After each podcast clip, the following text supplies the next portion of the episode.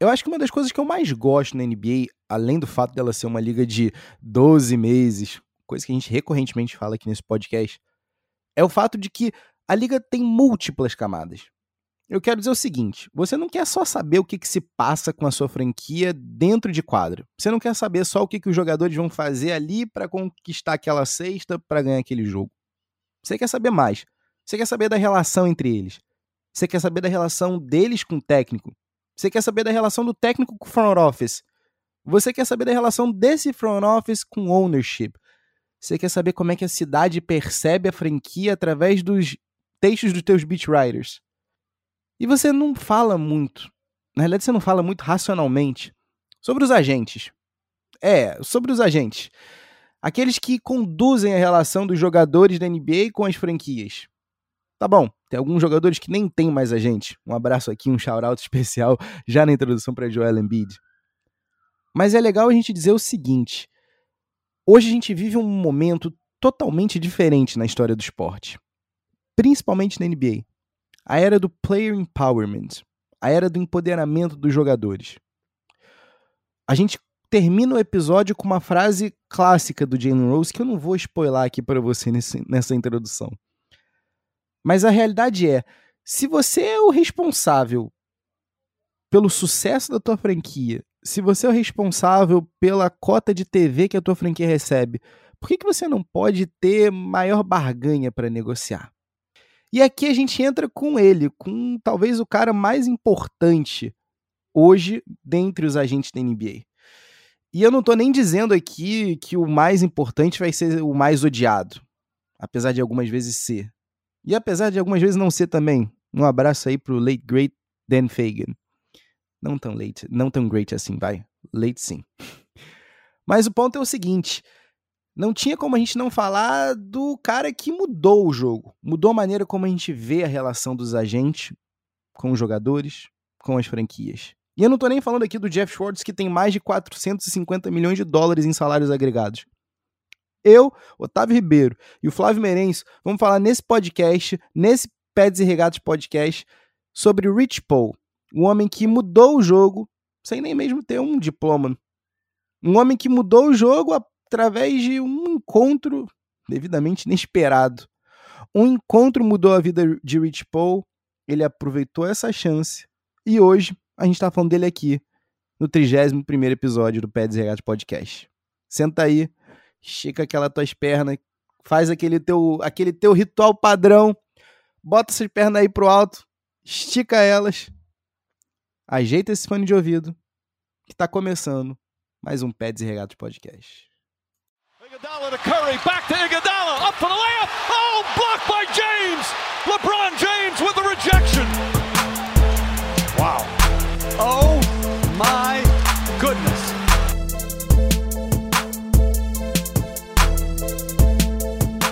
Salve, salve, querido ouvinte! Tá começando agora mais um episódio do Peds e Regatas Podcast. Eu sou o Flávio Merencio. E eu sou Otávio Ribeiro. E no episódio de hoje a gente vai falar de algo que eu e o Tavinho gostamos bastante. Eu e o Tavinho queremos falar sobre isso há bastante tempo, que é o sobre a influência dos agentes na NBA. Então a gente tem agentes aí como o Rich Paul, como Schwartz e o Aaron Mintz, Mintz perdão, é, que são caras que são players e que geralmente o fã é, da NBA, que é, que é fã somente do jogo, ele não pega muito essa parte do que está acontecendo por trás dos bastidores ali, né, cara? Ou nos bastidores, melhor dizendo.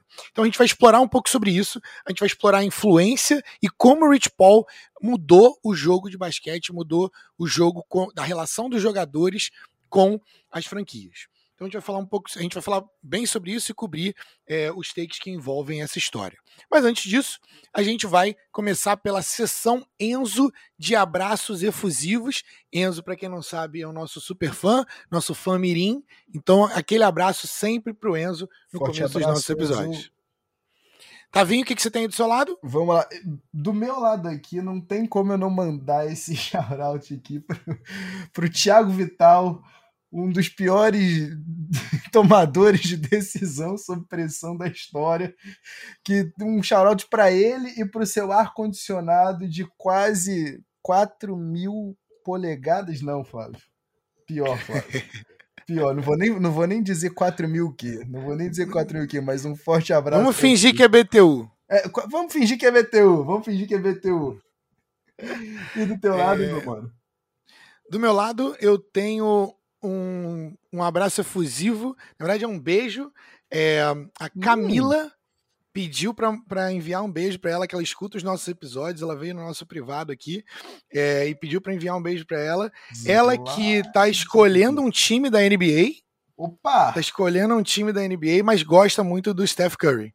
Opa! Ah, meu Deus do céu. Tá velho já, tá velho já, Camilo. Vem, vem para Filadélfia que a decepção é garantida. Será que a gente vai ter que abrir uma outra campanha para decidir o time? Acho a fez válido. isso pra Aninha, né? Acho válido. Acho válido. A Aninha, inclusive, tá enrolando o nosso público que todo dia vem, vem, vem perguntar pra gente. E aí, o que, que a Aninha decidiu? A Aninha tá só na enrolação. Daqui a pouco começa o training camp e nada, Fabinho. É verdade. Aninha, para quem não sabe, é nossa sonoplasta. Então fica aí os abraços efusivos de hoje para o Tiago Vital, e seu ar-condicionado, vai ficar bem fresquinho. e um beijão pra Camila, pra ela poder decidir aí. Talvez seja o Warriors a escolha dela, é, decidir o time. Exato. E fica aqui o nosso abraço. Exato. Vamos começar o episódio então? Partiu, Flavinho, partiu. Flavinho, é, é bizarro a gente pensar que em meio à, à pandemia, é, de 2020 para cá, os 40 negócios mais valiosos no mundo dos esportes movimentaram um total de 56 bilhões de dólares, Flavinho. 56 bilhões. Isso é aproximadamente um, um, um aumento de 10% de 2019 para cá. E é um aumento de 55% de 2015 para cá. Olha que absurdo, Flavinho. Olha que a gente Isso, isso deve ser é, maior do que PIB de países. Oh, no plural, tá certíssimo. Países. Tá certíssimo. Exatamente. Acima e embaixo. Então, assim, é, é, é impressionante que a gente fala pouco de um lado tão importante, né? E assim, eu particularmente você sabe, né? Que, que você que tá uhum. ouvindo a gente, você também sabe, né? Que a gente se amarra numa narrativa aqui. E aí não tinha como a gente não trazer, em meio a toda a polêmica, né, Flavinho, da off-season, se o Aaron Rodgers tá dominando, off, dominou a off-season na NFL. Infelizmente, Ben Simmons acha que ele tem envergadura moral para assim o fazer na NBA, né? E todo mundo que está acompanhando essa novela sabe do papel, da importância e do perigo que é um homem em meio a essa questão toda. Um homem que até agora não, se pronunciou de maneira efusiva, vai? Por enquanto são só é, é, comunicados né, da, da, da agência dele como um todo. Mas do homem mesmo, nada foi dito, nada foi expressamente dito. Porém, Flavinho, por que, que a gente não para de falar de Rich Paul? Por que, que na data de hoje, por que, que em setembro de 2021 a gente fala só de Rich Paul? Porque o cara mudou o jogo, o cara mudou a forma de fazer negócio, o cara mudou a forma, a percepção do que é um agente da NBA e ele mudou a forma de, de que os jogadores se enxerguem. Então ele mudou a autoimagem dos jogadores, mais precisamente dos jogadores negros nos Estados Unidos e na NBA. É, eu acho que essa é, é, importante a gente falar sobre isso, né, cara? Porque é, historicamente os, os donos dos times são velhos, ali com seus 50, 60 anos, herdeiros de fortunas, brancos. E a, a NBA é formada por uma maioria esmagadora de jogadores talentosíssimos negros. Então a gente tem. E, e isso tem um peso racial então, não necessariamente só no mundo, mas com certeza nos Estados Unidos, isso fica é, bem delineado, né, como algo que é uma progressão histórica. Você não tem como associar uma progressão histórica nesse, é, nessa, nessa correlação, né? Por que, que tem poucos, por que, que não temos é, donos de times, é, e, e, até se a gente, a gente pode entrar isso para frente, né? a gente pode entrar para GMs, a gente pode entrar para analistas, a gente pode entrar. Tanto que a, a NFL está tentando fazer mais ações para poder incluir as minorias. Então, por que, que a gente não tem mais negros nessas posições? Em qualquer uma das posições da cadeia alimentar. E aí, à medida que vai subindo, acontece como acontece na maioria das empresas. As cadeias e os organogramas eles vão ficando cada vez mais brancos e menos diversificados, menos diversos. Então, é, o Rich Paul ele é o primeiro agente que conseguiu fazer de forma efetiva com que o, o, jogador negro se enxergasse como jogador negro na liga e entendesse o seu valor. Porque se a maioria esmagadora dos jogadores e dos bons jogadores são negros, por que, que eles antes tinham tão pouco poder? E eu acho que essa é a mágica do Rich Paul. O Rich Paul, é, ele não vai ser lembrado como isso, né? Mas ele foi o grande pivô do, da, do que a gente chama hoje do empoderamento do jogador na NBA. Todas essas coisas que hoje em dia são naturais, como os jogadores decidirem jogar em, em lugares melhores para eles, jogarem em times em que faça mais sentido para eles, e em lugares, em cidades que faça mais sentido para eles ao final do seu contrato, ou até antes do final do seu contrato, eles já, já solicitam uma troca. Isso é, é muito do movimento, hoje é considerado normal, mas isso é muito do movimento do que o Rich Paul trouxe para falar assim: você é um dos melhores jogadores do mundo nessa posição. Inclusive, ele é agente do, do melhor jogador do mundo nessa posição. E por que, que você tem que jogar em Memphis? Por que, que você tem que jogar em Nova Orleans? Onde você gostaria de jogar? Com quem você gostaria de jogar? E isso talvez a história não lembre tanto, porque a galera vai lembrar das figuras dos atletas. Mas quem estava por trás ali era Rich Paul e a Clutch. Hoje em dia isso é considerado norma, mas esse cara foi o pioneiro, esse cara foi o cara do que, que proporcionou o, o cenário de Oceano Azul para essa galera de hoje. Cara, baita, Flávio, baita, Flávio. Você tava falando sobre o topo da cadeia alimentar, é aquilo. E aí eu falo para ti, para ti mesmo que tá ouvindo a gente agora aqui, dá uma olhadinha no Hoops Hype, dá uma olhada no top 10 dos agentes da NBA pensa aqui comigo, quem é que está acompanhando o Rich Paul? Quais são os agentes pretos proeminentes que estão no topo da lista? Dá uma olhadinha, vê os nomes, vê que para cada Jeff Schwartz, para cada Austin Brown, para cada Aaron Mintz, para cada Jason Glushon, para cada Bill Duffy, quantos Rich Pauls a gente tem? E você falou, Flávio, sobre o jogador preto se perceber como jogador preto na liga e perceber o, o, o não só o poder que ele tem nas mãos dele, mas também entender as mazelas que ele carrega com ele, que às vezes ele nunca saberia se ele é assessorado por um cara que não é preto também. O ponto todo é esse. É, é, é, é super interessante quando a gente para para pensar que o Rich Paul prega o empoderamento não só dos jogadores, mas também do, do, do homem preto, em qualquer que seja o ambiente. E aí é fundamental para ele, quando ele faz um pitch para um jogador que está vindo para um college da vida, ou para um jogador que está vindo para a NBA, para um astro da NBA, que ele consiga botar bem claro na mesa que ele e só ele, ou no caso, pelo menos algum dos agentes dele da Clutch, só eles vão entender o que, que aquele jogador também carrega, quais são os pesos que ele leva nas costas. Ele tem aquele. Ele cunhou né, aquele termo da Black Tax. Todo atleta que entra na NBA, todo atleta preto que entra na NBA, carrega consigo a Black Tax. Existem os impostos que você paga para o tio Sam, como diz o Jalen Rose. Se você joga em Toronto, existem os, os impostos que você paga não só para o tio Sam, mas também para a rainha.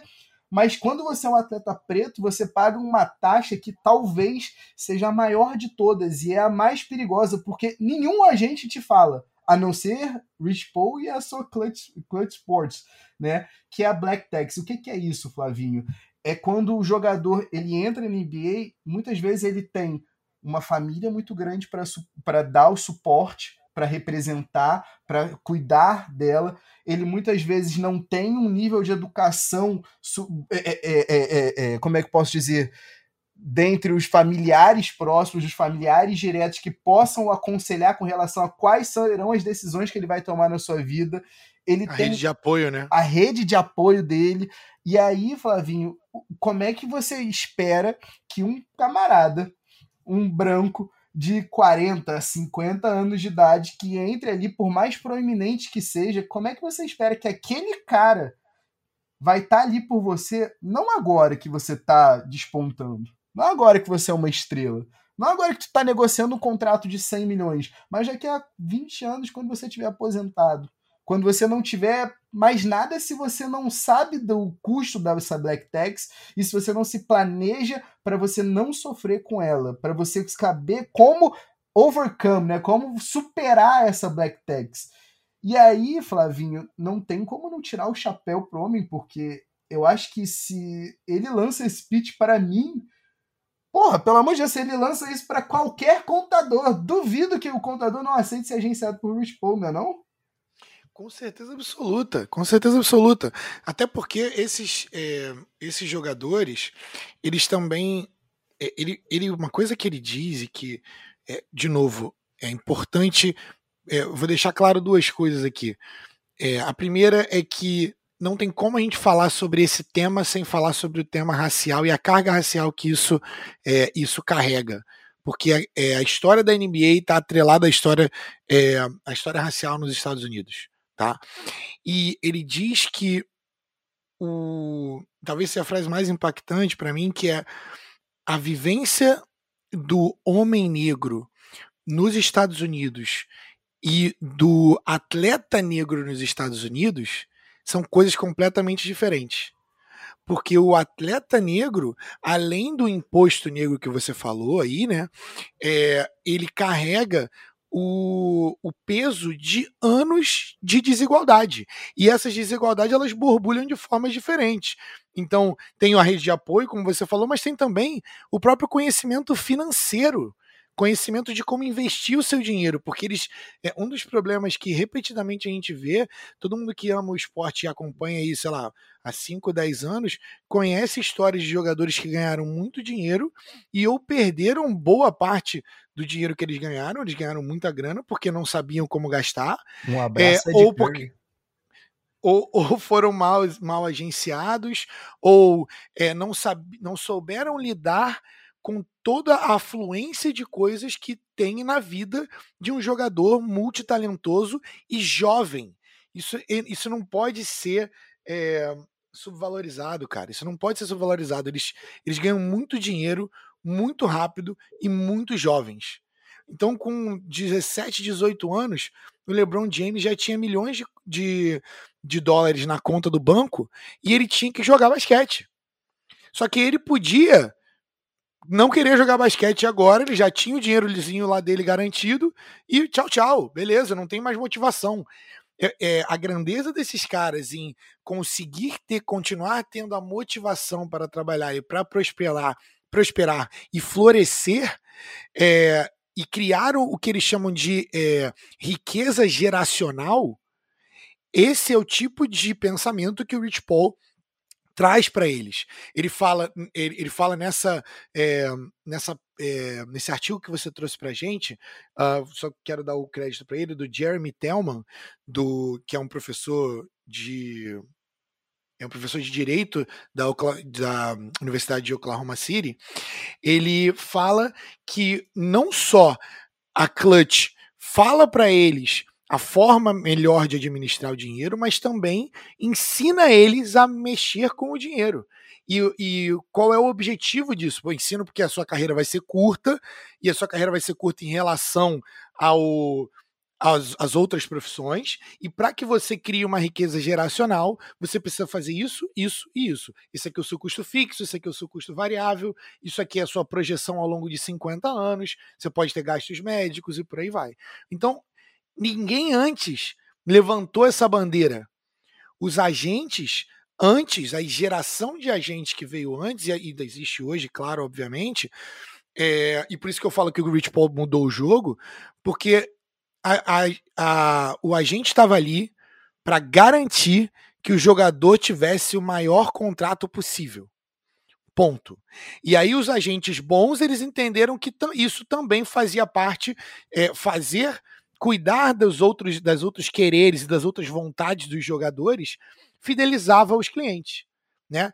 Mas o cara tava ali, eu sou o seu agente para conseguir o seu maior contrato. Eu tenho as conexões, me dá aqui o contrato, eu sei fazer o melhor contrato para você, vamos lá, e através das conexões dele, o cara conseguir a maior soma de dinheiro. Mas o Rich Paul mudou o jogo porque ele olha para a vida do jogador de uma forma holística e também a galera confia nele porque ele tem o background, né, cara? Ele tem o passado de muitos desses jogadores.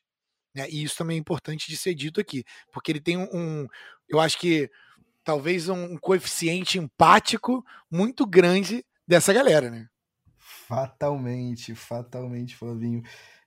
Você é, tava falando e eu fico. E eu brinquei aqui, falei do Ed Curry, mas o Ed Curry é o exemplo perfeito que entra aí pro cara que não entendeu o que que era essa essa Black Tax, e a gente está falando de um camarada, Flavinho, que ganhou ao longo da carreira dele 70 milhões de dólares. Esse camarada aplicou para falência. Esse camarada pediu falência porque ele tinha uma, muita gente próxima, muita gente pedindo dinheiro, muito familiar precisando dele, dependendo dele, teve uma penca de filhos. Então, assim, é, é, é fundamental a gente também entender que, por mais que seja bem bem fácil. E olha que eu, você tá falando aqui com um torcedor da Filadélfia que deveria estar nesse momento odiando o Rich Paul. Eu posso estar também odiando o Rich Paul, tá? Isso não me impede, mas não tem como não admirar o cara por ter entendido e, e, e virado esse jogo, né? Tipo, quebrou de fato a corrente nesse sentido.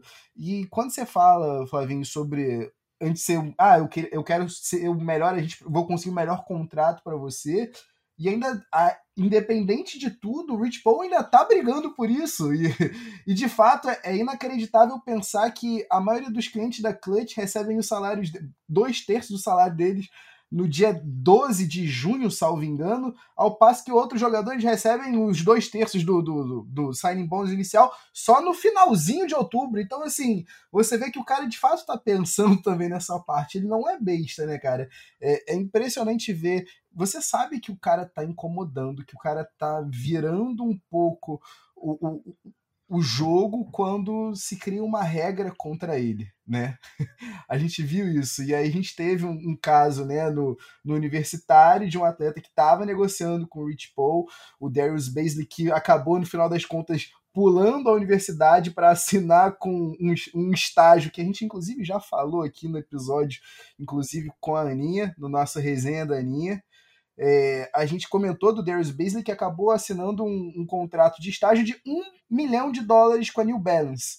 Então, assim, a gente vê que o, o Rich Paul ele tá pensando em, em, todos os níveis, não só no profissional, né? E aí a NCAA vem e tenta dar uma freada. Peraí, um cara que não tem um diploma não pode, não pode ser o agente de um jogador que ainda não se formou. E aí o próprio LeBron James não é besta e fala: ah, então eles fizeram The Rich Paul Rule a repercussão foi tanta, Flavinho, que a regra caiu por terra no dia seguinte. Então, assim, a gente repara que sim, ele incomoda. E aí eu acho que também vale a pena a gente falar por que, que ele incomoda tanto também, assim, do outro lado.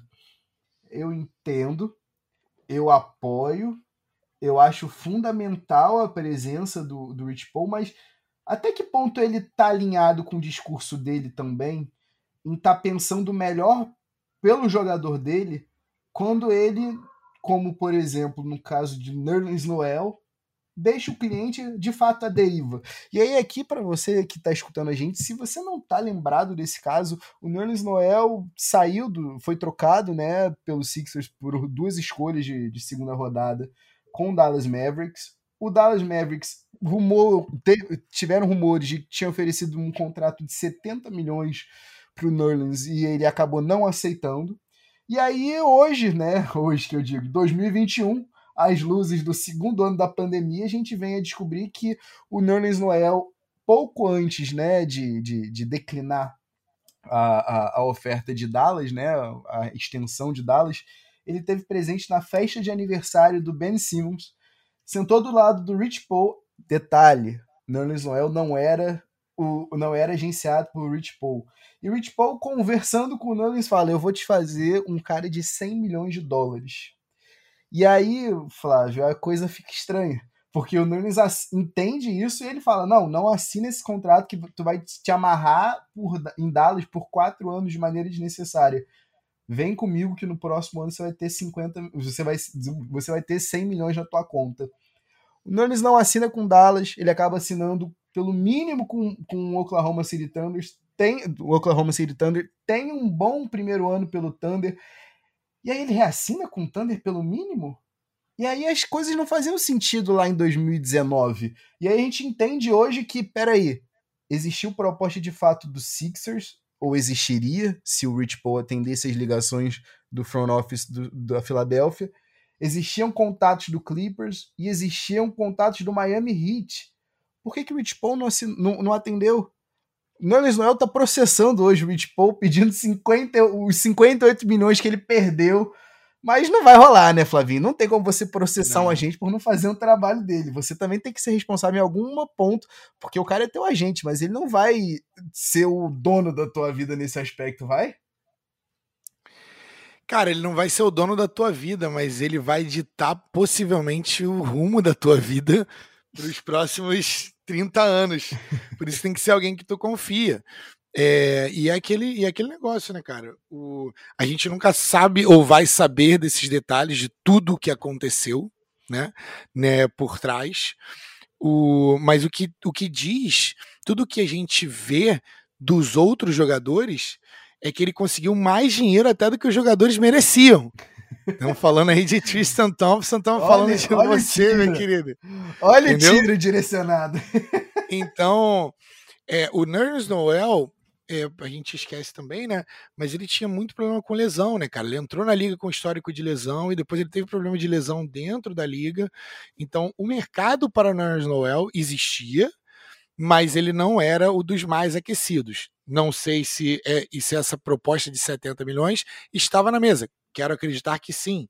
Mas fazia sentido porque o Nerlens Noel ainda estava naquela fase de que a gente acreditava no potencial dele, ele tinha uma capacidade, tem uma capacidade atlética invejável e a gente ainda acreditava que ele poderia ser mais do que ele é hoje, um jogador de 5 a 10 milhões de, de dólares por ano, que é um jogador de é, rotação jogador que vai contribuir muito no âmbito defensivo, mas é isso aí, para por aí.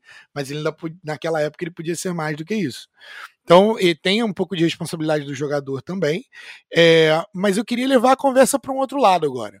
De... Eu acho que pra, a gente precisa é, entender se isso que o Rich Paul está fazendo, é, isso não sou eu perguntando, isso está tá lá no artigo também.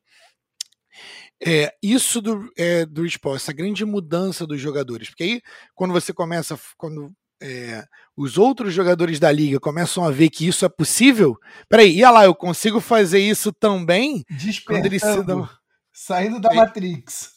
A gente tem um grande despertar e, ó, peraí, eu posso fazer isso aqui? Eu não sabia que eu podia fazer isso não, cara. Ah, então beleza.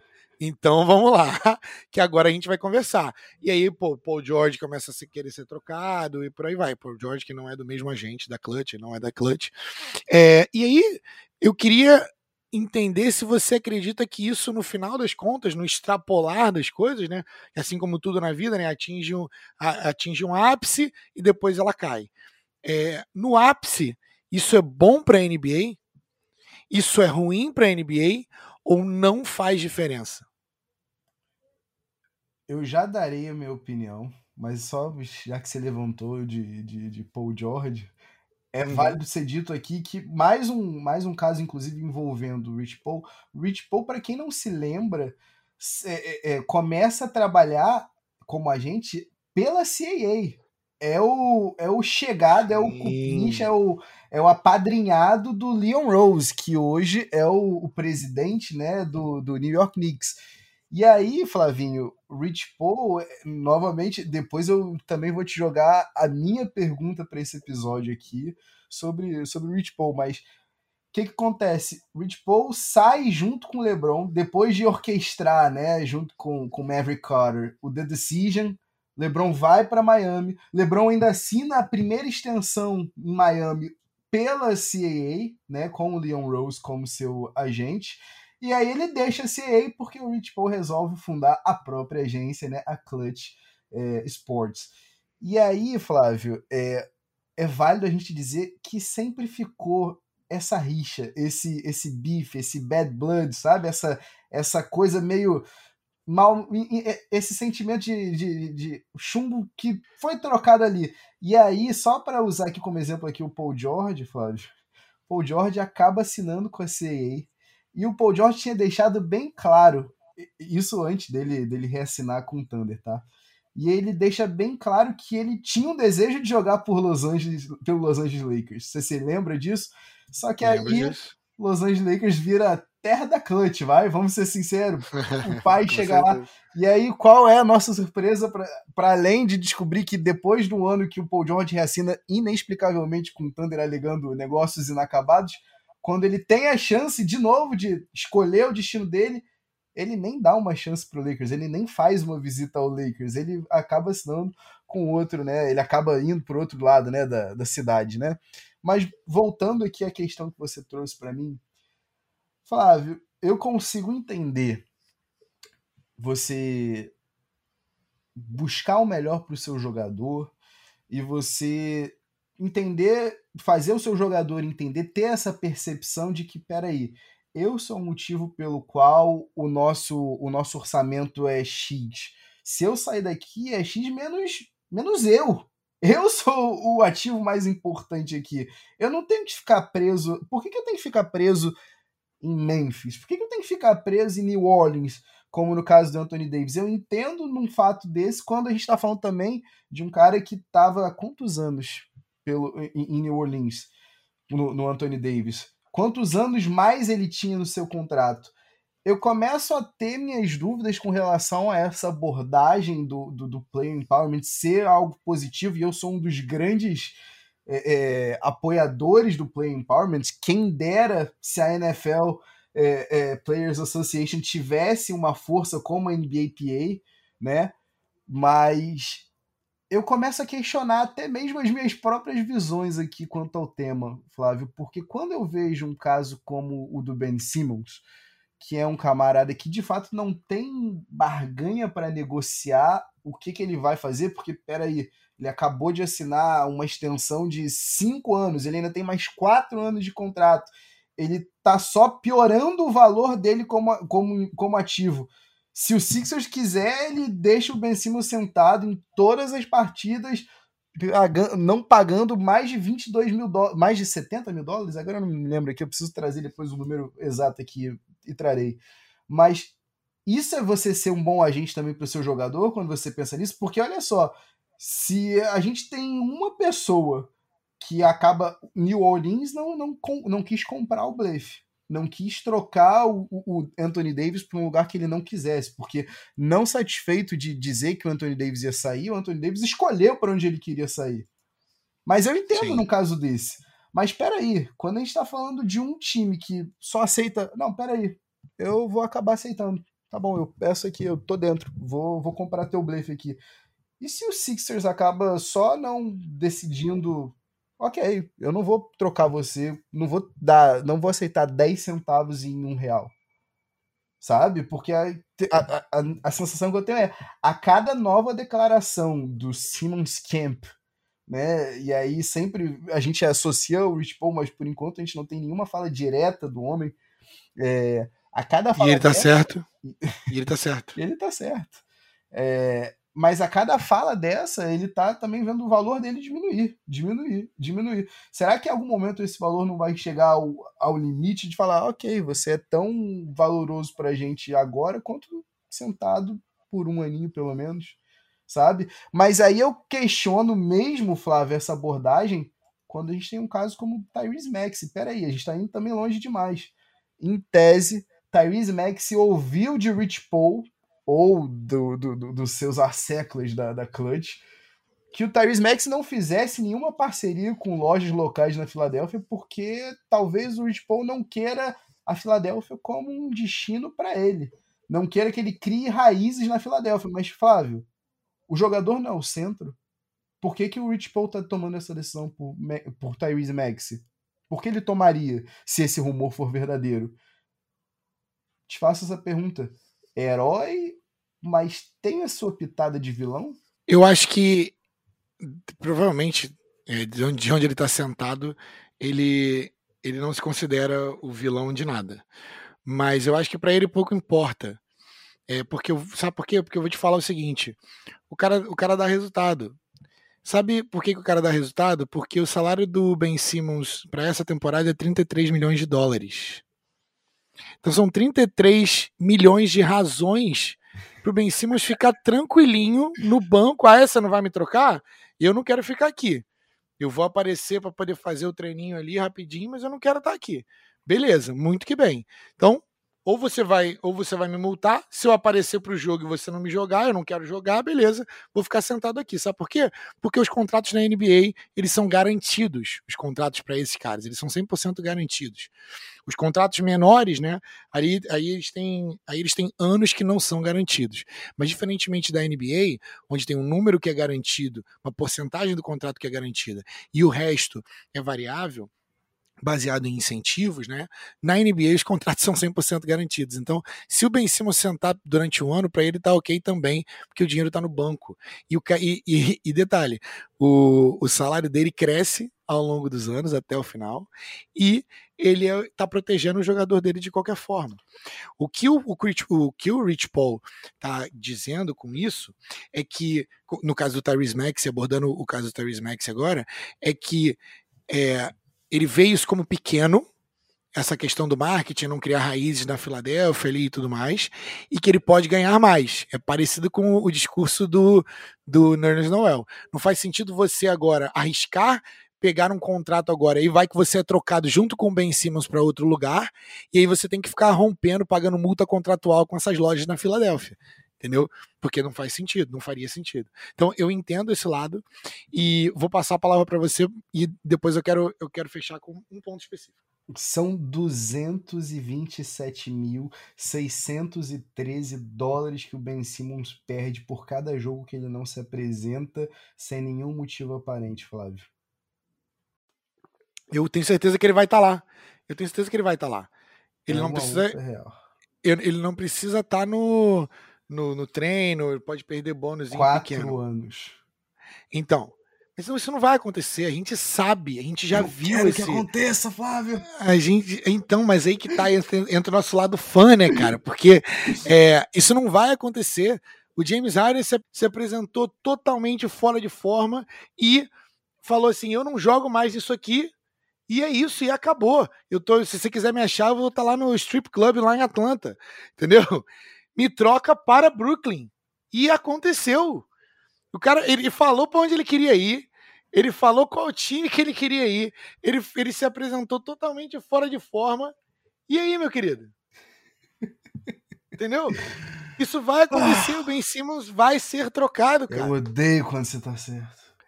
O Ben Simmons vai ser trocado. E detalhe, o valor, o, o valor vai ser melhor do que a gente acha que vai ser. Eu não tenho a menor dúvida disso, eu confio no meu GM. A gente acha que é, o, o, Ben Simmons está é, subvalorizando, né? O valor dele está decrescendo e tudo mais. Mas, cara, todo mundo sabe que o Ben Simmons sabe jogar basquete. Sacou? Ele não sabe fazer algumas coisas que a galera colocou expectativa em cima dele para isso. É Alô, é isso. Acho que ele é um jogador. Não, pera. eu acho que o, o Ben Simmons, ele ganha como um jogador de 33 milhões de dólares, mas eu não necessariamente acho que ele é um jogador de 33 milhões de dólares. Pagaria um pouco menos. Mas você paga, esse é o preço que você paga por esse jogador tão novo assim e com um potencial gigantesco, como ele tinha. Então você paga, entendeu? Você não deixa esse tipo de ativo sair na, da, da tua porta. Cara, para finalizar minha parte, é, eu queria dizer que para mim não importa se o Rich Paul, se isso é bom ou não para a NBA. Porque eu acho que isso é bom para o mundo. Sacou? Eu acho que isso é bom pro, pro ambiente inteiro dos negócios. Entendeu? O Rich Paul é um, tá fazendo uma coisa que ninguém fez. Ele tá, tá mudando a forma como jogadores e atletas negros, pretos, é, são vistos e se veem. E isso tem um valor que eu acho que vai perdurar durante muito tempo. E talvez a gente só entenda o real valor do Rich Paul daqui a muitos anos. Quando a gente for estudar e falar assim: caraca, esse maluco pensava diferente de todo mundo. O maluco não precisava ter, é, não precisava ter diploma e corria dando volta em volta dos caras que estudaram isso a vida toda e que estavam lá, herdaram negócios, herdaram clientes e por aí vai. Então, para mim, não faz diferença se está fazendo o jogo melhor ou ruim. É, a gente, a, a, a audiência na NBA, a NBA como marca, nunca teve tão forte, nunca teve tão vendável e marketável. Então, isso para mim é não, não tá estragando o jogo, mas não faz diferença, porque antes quando era o sistema anterior, quando os agentes eram todos brancos e, o, e, o, e os atletas muitas vezes eram prejudicados e não tinha ninguém olhando para eles, o, ninguém estava reclamando. Ninguém estava reclamando que o sistema tinha que mudar. Então eu nunca vou, vou ficar do outro lado de um cara que é tão inovador assim.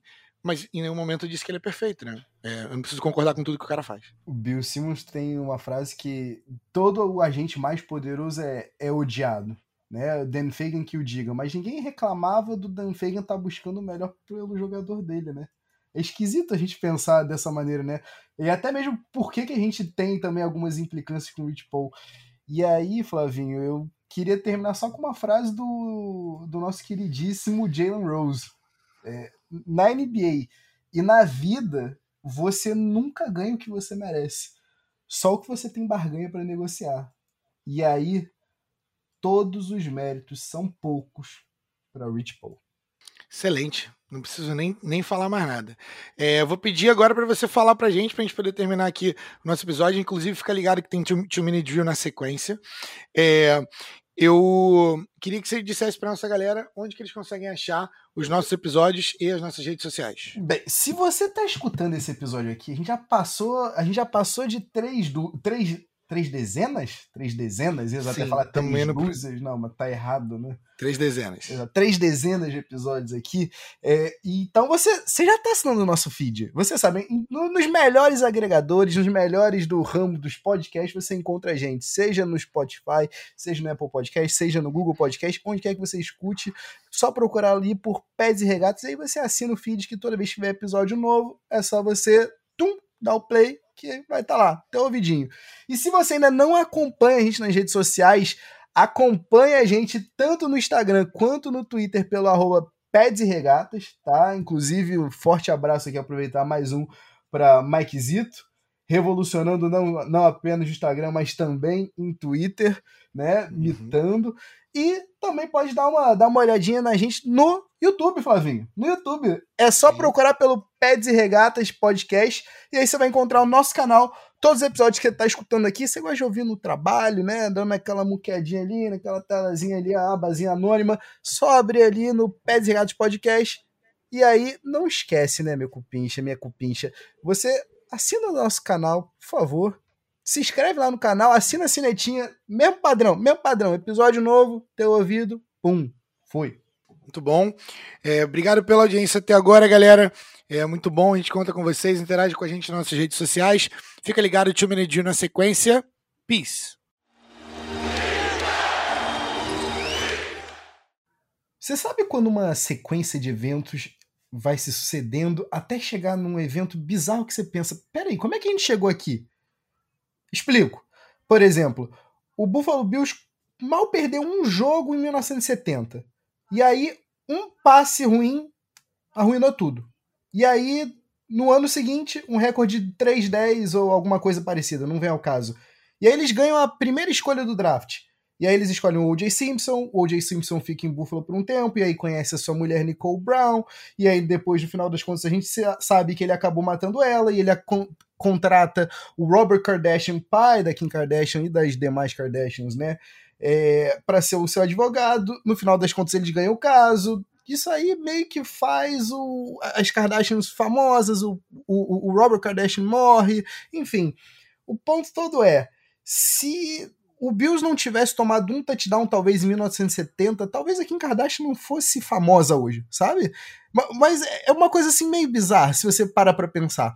E o que eu vou te contar aqui nesse Two Minute Drill vai ser meio esquisito, tá? Mas se eu falasse para você que um camarada vendendo réplica de camisas de jogadores da década de 90, jogadores da NFL, como por exemplo Warren Moon, esse camarada tem encontrado outro jovem, um menino de 17 anos, no aeroporto de Akron para Canton. E se eu te falasse que Aí, numa sequência de eventos, a Adele vai terminar sentando na beira da quadra no jogo 5 das finais da NBA. É louco pensar isso, né? E se eu te falasse que, na realidade, essa história é real? A Adele apareceu, né, no dia 17 de junho ou julho, eu sou péssimo com datas, mas no jogo 5 das finais da NBA entre Phoenix Suns e Milwaukee Bucks. E aí ela apareceu, bem, não vem ao caso quem ela apareceu agora, mas tá, eu, eu não vou contar agora. Eu vou contar do passado. Esse homem que vendia camisas de. as réplicas, perdão, réplicas de camisas. Ele estava no aeroporto em 2002 como ele estava sempre trajado do que ele vestia, era o que ele vendia, ele estava vestindo uma réplica da camisa do próprio Warren Moon, sim, aquele, o quarterback do Titans, do Titans não, perdão, do Houston Oilers na época, né? E ele estava vestindo uma camisa do Warren Moon, e aí um outro rapazinho, um jovem, um mancebo, encontra esse rapaz, ele acha essa camisa bem irada, afinal de contas é uma réplica perfeita. E aí ele gosta da camisa, ele troca uma ideia com esse cara e aí, no final das contas, eles trocam o telefone. E aí, meus amigos, é aí que eu vou contar o bizarro da coisa. Essa amizade continua, essa amizade se torna cada vez mais forte. E aí, no final das contas, o Mancebo é selecionado com a primeira escolha da NBA. Com a primeira escolha no draft de 2003. Você já está sabendo para onde eu tô indo, né? E aí, esse cara que vira amigo pessoal, quase que uma figura paterna, um próximo, sabe? Aquela galera, o parcetruta mesmo, sabe? Aquele de fé. Esse cara vai depois trabalhar com a CIA. E aí esse cara depois larga a CIA para abrir a própria agência esportiva dele. Esse cara é Rich Paul. Esse cara é Rich Paul encontrando com LeBron James num aeroporto em Akron em 2002 e aí numa sequência de eventos bizarro a Adele acaba sentando no, na beira da quadra num jogo 5 da NBA porque ela tá namorando o Rich Paul. Que coisa, hein? A gente vai ficando por aqui, galera, mas não deixem de nos procurar em todas as plataformas de podcast, YouTube, Instagram, Twitter, Facebook, através do arroba Peds e Regatas. E para você que tem escutado a gente, tá curtindo, não deixe de se inscrever no nosso canal não e compartilha com teus amigos, tá? Ah, e compartilha com a gente o que, que você tem achado. Óbvio. Isso aí, como é que você faz? Pela nossa mailbag no pedsregatas.gmail.com. Repetindo, pedsregatas.gmail.com. Agora eu fui, galera. Até semana que vem. Abraço. Tchau.